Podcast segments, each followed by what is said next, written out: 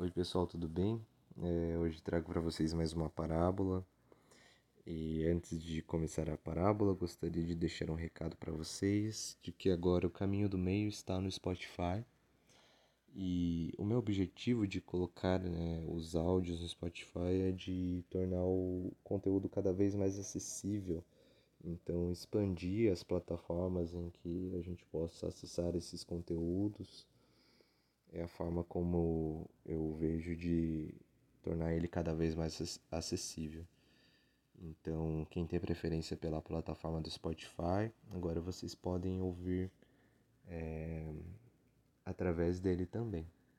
Eu vou divulgar os links é, nas minhas redes sociais e no canal do Telegram assim que eu publicar esse áudio, tá bom?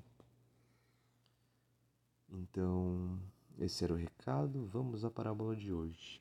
E dessa vez eu não, não escolhi, não coloquei aqui de forma aleatória a parábola, mas escolhi é, com que me servia para hoje. Então espero que contribua para com vocês de alguma forma também. E vamos à leitura. O título dessa parábola é Conhecer a Si Mesmo e é uma, mais uma parábola do livro da Monja Coen, tá bom? É a parábola número 52 para quem tem o livro. Então vamos dar início. Certa ocasião, mestre Eihei Dogen instruiu: Para se tornar hábil em alguma arte ou função, a pessoa precisa se devotar a aprender essa arte, a estudar para essa função. Não adianta estudar o que não tem nada a ver com a sua especialidade Entretanto, todas as pessoas devem e podem se especializar em conhecer a si mesmas. Para isso, é preciso abandonar o apego ao eu individual e seletivo e seguir as instruções de um bom guia. A essência de estudar praticando é libertar-se da ganância. Para dar fim à ganância, primeiro é preciso se afastar do seu eu centrado em si mesmo, que é o egocentrismo. Para se afastar do eu centrado em si mesmo, reconhecer a impermanência é a necessidade primária. Se você seguir os ensinamentos de seu mestre, progredirá. Se ficar respondendo, considerando o que você sabe melhor a verdade, sem ser capaz de abrir mão das coisas, e essas coisas são as nossas crenças, as nossas ideias fixas, e continuar a se apegar às próprias preferências, você se afundará mais e mais. A principal prática é shikantaza, que é o apenas sentar-se no Zen budismo.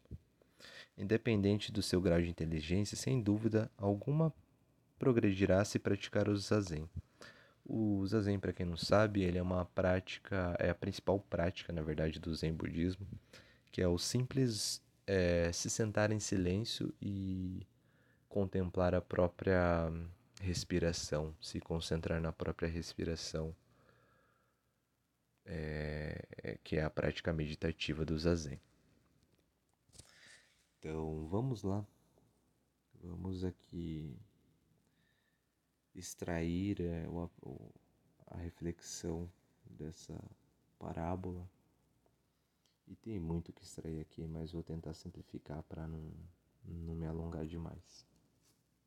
É, em síntese, é, essa parábola fala a importância de você conhecer a, a, si mesmo. E que essa deveria ser uma especialidade de todos, pois se as pessoas tivessem um pouco mais de consciência sobre é, quem elas são, seus processos internos, o que impedem delas serem pessoas mais equilibradas, isso mudaria pelo menos na pior das, das hipóteses, drasticamente o mundo para um lugar melhor. Mas não é simples, é um grande desafio e muitos não estão preparados para isso. E não há nada de errado também com isso. Cada um está no seu próprio momento, no seu nível de consciência, no seu, em sua escala de aprendizado. Mas provavelmente, se você está ouvindo esse áudio, se você se interessa por esse tipo de conteúdo, você deve estar tá num caminho em que você está se autoconhecendo aí, né? E como vocês puderam perceber, é, realmente não é fácil. Porque a gente se depara com o nosso maior inimigo, o maior vilão da história e da nossa vida, dessa vida no caso, né? Que sou não só dessa vida, né, mas de toda todas as nossas vidas, para quem acredita em reencarnação, que somos nós mesmos. Nós somos o nosso verdadeiro vilão. É, não sei se é, vocês é, já assistiram Scooby-Doo, né? Mas que eles lá, é, sempre no final da, da investigação, eles tiravam a fantasia do monstro lá e eles viam que era uma pessoa. Então é como se a gente tivesse numa. É como se a vida fosse uma eterna investigação ali e quando a gente tirava a fantasia do, do, do monstro, né? É, na verdade seria nós mesmos por trás da fantasia. Então a vida é, é basicamente isso. Como se fosse simples assim, não é mesmo? Mas não é. Mas enfim, vamos dar continuidade. Para que a gente possa se autoconhecer, por mais que pareça contraditório o que eu vou dizer, a gente precisa se desconhecer.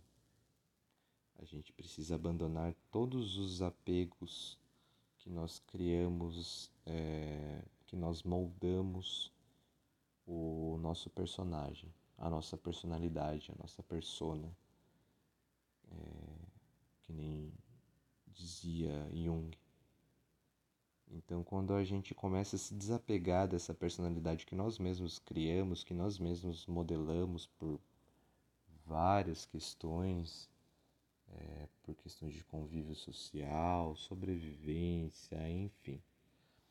É, a gente desapegar desse personagem é o primeiro passo para que a gente possa se conhecer. Porque daí a gente percebe que esse personagem a gente criou é, de uma forma muito inconsciente para que a gente pudesse sobreviver. E, e muito da, dessa construção ela, ela é influenciada por fatores é, externos a nós mesmos, que nós acabamos transformando em crenças e enfim, a gente acaba se lapidando é, ao decorrer da vida, muitas vezes por fatores que não são nossos, que não tem, que nós não temos controle e que de fato nos modelam por, por completo. E a gente se tornar consciente de todos esses de todas essas influências, essas crenças que não são nossas, é um grande passo para que a gente possa se conhecer.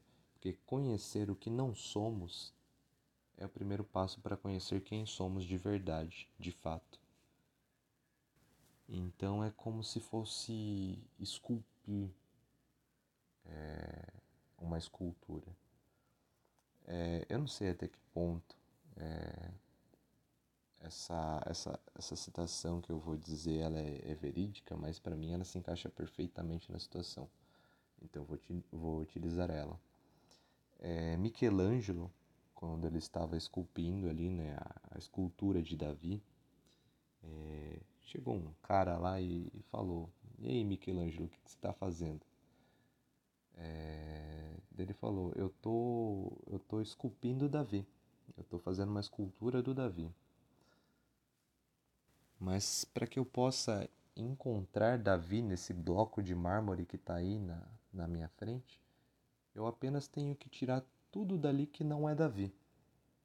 Então, o processo de autoconhecimento é isso. É como se fôssemos um bloco, né? Em que a gente tem que esculpir ali, tirar tudo que não é, que não somos nós. Todas as crenças, todas as ideias, toda, todos os fatores que influenciaram para que a gente construísse uma versão que não tem nada a ver com a gente a gente tem que tirar dali para que a gente possa encontrar nossa, nosso verdadeiro eu, né? A nossa, que a gente possa alcançar a nossa, a nossa essência. Mas para isso exige um trabalho grandioso de desapego, de entender que a única permanência da vida é impermanência. Então tudo está em constante é, transformação, em constante mudança. Esse é o fluxo natural da vida. Quando você entra num rio e você volta nele, ele nunca mais será o mesmo rio, porque as águas que estavam ali não são as mesmas águas que você pisou, que você nadou. elas são outras águas. E, consequentemente, aquilo já é um outro rio. E duas palavras que são muito importantes nesse processo é a gente aprender a lidar com a ganância para que possamos desenvolver a humildade. Então, ganância e humildade são duas palavras que estarão assim presentes, é, seja em nível mais, num grau mais elevado ou num grau mais sutil, neste processo de autoconhecimento. Porque quando a gente começa é, a olhar para o processo do outro e entender que não somos donos da verdade absoluta, que não sabemos de tudo, a gente aprende a desenvolver a humildade. E quando a gente começa a desenvolver a humildade, a gente se coloca como submisso, sub, mas não submisso no sentido passivo, submisso no sentido humilde mesmo, sabe? de você entender que, como a sua verdade não é única e absoluta, isso eu digo a verdade egocêntrica, né? De achar que só o que você faz é certo, enfim. A gente começa a desenvolver a nossa empatia, que é aprender a escutar. Porque ouvir é diferente de escutar.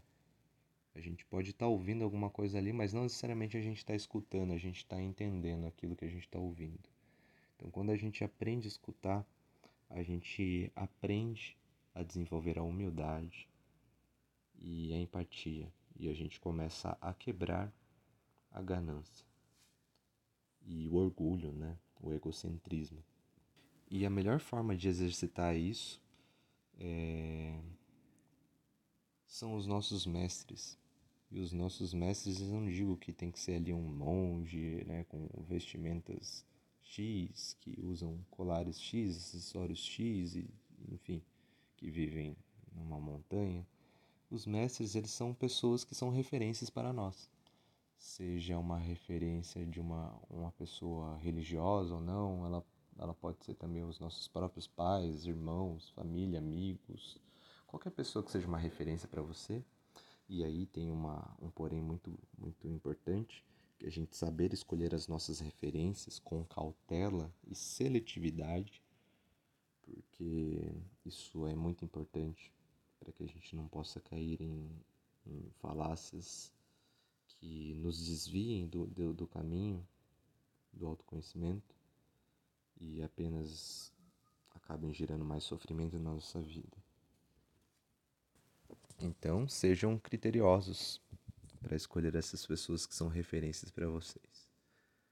E, enfim, voltando né, ao fio da meada, quando a gente tem esses mestres, né, essas pessoas que são referências na nossa vida, a gente aprende a desenvolver todos esses aspectos para que a gente possa ali se colocar de forma humilde para entender que aquela pessoa ela tem, mesmo que seja um pouco mais de experiência que você, é, ela tem alguma experiência, ela vivenciou algo que você não vivenciou e que com certeza vale a pena você escutar ela, para que você possa extrair um aprendizado e para que você possa, quando você se deparar com uma situação parecida, você lidar de uma forma menos pior. Porque é para isso que a gente tem que aprender a escutar, escutar aos outros, para que a gente possa quebrar menos a nossa cara diante das situações difíceis da vida, das situações do cotidiano. E por isso que é muito é de grande sabedoria a gente aprender a escutar, que a gente evita muitas experiências é, desnecessárias na nossa vida. E quando a gente realiza todo esse processo da gente começar a entender o que é nosso e o que não é nosso, quando a gente começa a, a olhar para aquele bloco ali de mármore e tirar tudo que não é Davi para encontrar Davi. E a gente se coloca ali de forma humilde para ouvir pessoas que têm mais experiências que nós, a gente começa a quebrar esse gelo do egocentrismo, de achar que só você sabe de tudo, que você é o melhor de todos, que você tem que estar sempre à frente, que você é um vanguardista, um inovador, não sei o quê. É, a gente começa a quebrar isso. E quebrar isso é essencial para que a gente comece a se desapegar de quem nós achávamos que nós éramos. Entender que somos pequenos, que conhecemos muito pouco. E aí que começamos a entender o que é impermanência. E agora voltando para o zazen. É, o porquê no zazen eles. É, opa, desculpa. E por que no zen budismo eles têm a prática do zazen? Porque o zazen ele é um exercício de contemplação em que você experiencia a, a impermanência de forma prática. Como assim? Quando você se senta em meditação, você silencia e foca na sua respiração, você começa a perceber o seu ambiente de uma forma tanto interno quanto externo, é, de uma forma diferente. Você começa a perceber como os pensamentos da sua cabeça eles são transitórios, eles vêm, vão. É, os sons externos também, como eles vêm, vão. Que tudo tem uma duração e que tudo é impermanente. Tudo tem o seu começo e seu fim. E quando a gente começa a escutar essa impermanência, a gente começa a entender muita coisa. Muita coisa é importante para a gente se autoconhecer. Quando a gente percebe que nós também somos impermanentes, que nós estamos em constante, em constante mudança, em constante processo de morte, e eu não digo a morte literal, eu digo a morte metafórica, a gente vai entender que o apego ele é apenas a raiz do sofrimento. Então, quando a gente se apega às coisas, é, a tendência é que isso gere sofrimento em, no em nossas vidas, que isso gere dor. Mas quando eu digo isso, eu não digo que não é para você é, se vincular às coisas, pessoas. É, nós temos né, os nossos laços sociais, nós temos os sentimentos por outras pessoas, por momentos, mas o que difere é a gente saber experienciar, a gente saber viver o momento, né, de forma com presença, de forma íntegra, aproveitar ao máximo aquele momento, no momento presente. Mas ter consciência que em algum momento ele vai acabar. E ter consciência de que ele vai acabar e de que um dia nós vamos morrer, que é o que é o memento mori, né, que dizem em latim, que é uma expressão latina que significa lembre-se da morte. E o que é um memento mori? Memento mori é você se lembrar da morte, é no sentido de lembrar-se que tudo tem um fim, tudo passa. Quando você se lembra disso, se lembra de que tudo tem um fim, você aproveita com mais intensidade aquele momento. Você vive o momento, você não deixa ele passar. E você vivenciar ele com profundidade, com presença, isso faz com que quando ele passar, é, lembranças boas é, fiquem, que aprendizados é, se extraiam daquela situação que aquilo vai se tornar algo que agregou na sua jornada. Então vai ser uma experiência boa, uma experiência enriquecedora que você passou. E por mais que ela tenha sido difícil, o aprendizado ele vai ser benéfico para você. Porque daí você vai construir sabedoria. Que a gente só constrói sabedoria quando a gente experiencia o momento e a gente extrai daquele momento o nosso próprio entendimento. Isso é sabedoria. E um mestre é nada mais uma pessoa que vive o que ela prega, né, o que ela ensina. Porque simplesmente porque ele já experienciou, ele já viveu aquilo. Então ele é, legitima aquele aprendizado, aquele ensinamento, na verdade, né? Ele já viveu aquilo. Então essa é a diferença entre um mestre e um aprendiz. O, o mestre, ele vive os seus ensinamentos. O aprendiz, ele está aprendendo ainda. E essa é uma ótima dica para a gente selecionar aí as, as nossas referências como pessoas, né? Se a pessoa ela não vive, né? E não precisa ser 100%, mas se a pessoa não vive ali boa parte do que ela ensina, então talvez ela não seja uma referência tão boa assim para a gente é, colocar no, como referência mesmo, né? Se ela não vive de fato os seus ensinamentos, é isso. Então, voltando ao Zazen, que é essa prática de você é, sentir a impermanência das mais diversas formas, é você entender que tudo é passageiro na vida, que tudo é impermanente. Quando a gente começa a entender a impermanência dos nossos processos internos, a gente começa a ter mais lucidez sobre eles e a gente começa de fato a conhecer a nós mesmos. E nós vamos mudar, inevitavelmente nós vamos mudar. Por isso que a gente tem que estar em constante é, especialização de si mesmo, para que a gente não vá acumulando ali né, processos e que vão ficar ocultos é, e acabar se tornando algo que a gente não entende e aquilo acabe virando um complexo emocional, algo que vai acabar controlando a nossa vida sem que a gente tenha consciência daquilo. Então, a ideia do autoconhecimento é a gente ter consciência cada vez mais desses processos ocultos que acontecem dentro da gente, para que a gente possa é, trazer eles à luz né, da consciência e poder trabalhar eles. Trabalhar eles de forma que eles não sejam processos inconscientes, mas sim conscientes. Porque quando a gente tem consciência de quando algo acontece, a gente tem a capacidade de modificar aquilo e assumir é, o nosso poder de escolha sobre as situações. E daí a gente poderia até entrar em livre-arbítrio, mas é outro assunto complexo que é melhor não se estender para não ficar muito, muito complexo o áudio também, muito grande. Mas futuramente vou falar sobre livre-arbítrio. É bem interessante. Mas assim, apenas aproveitando esse gancho, enquanto a gente não tem consciência de nós mesmos, a gente não exerce o nosso livre-arbítrio. Podem ter certeza disso.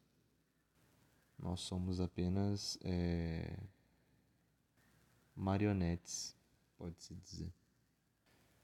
E para finalizar, eu vejo, né, eu acho que eu devo ter falado isso em algum outro áudio, mas repetindo, porque eu acho que é pertinente. Eu vejo a vida como um grande processo de experienciação e aprendizado. E aprender a desapegar faz com que esse processo se torne mais leve, se torne mais salutar. Porque é desapegando dessas rigidez mentais a gente acaba construindo essa humildade de entender que existem forças maiores do que nós, de que somos pequenos e de que a vida é um grande emaranhamento cósmico, um grande processo muito mais complexo do que nós imaginamos e do que podemos conceber. Bom, o áudio ficou longo, mas espero que contribua de alguma forma. Então é isso, pessoal. Esse, essa é a parábola e reflexão de hoje. É, fiquem bem, se cuidem e cuidem das pessoas que estão ao seu redor. Dentro dos seus limites, é claro. Não esqueça de cuidar de si mesmo, para que você esteja bem e você possa cuidar dos outros. Bom, é isso. Um abraço. Até a próxima.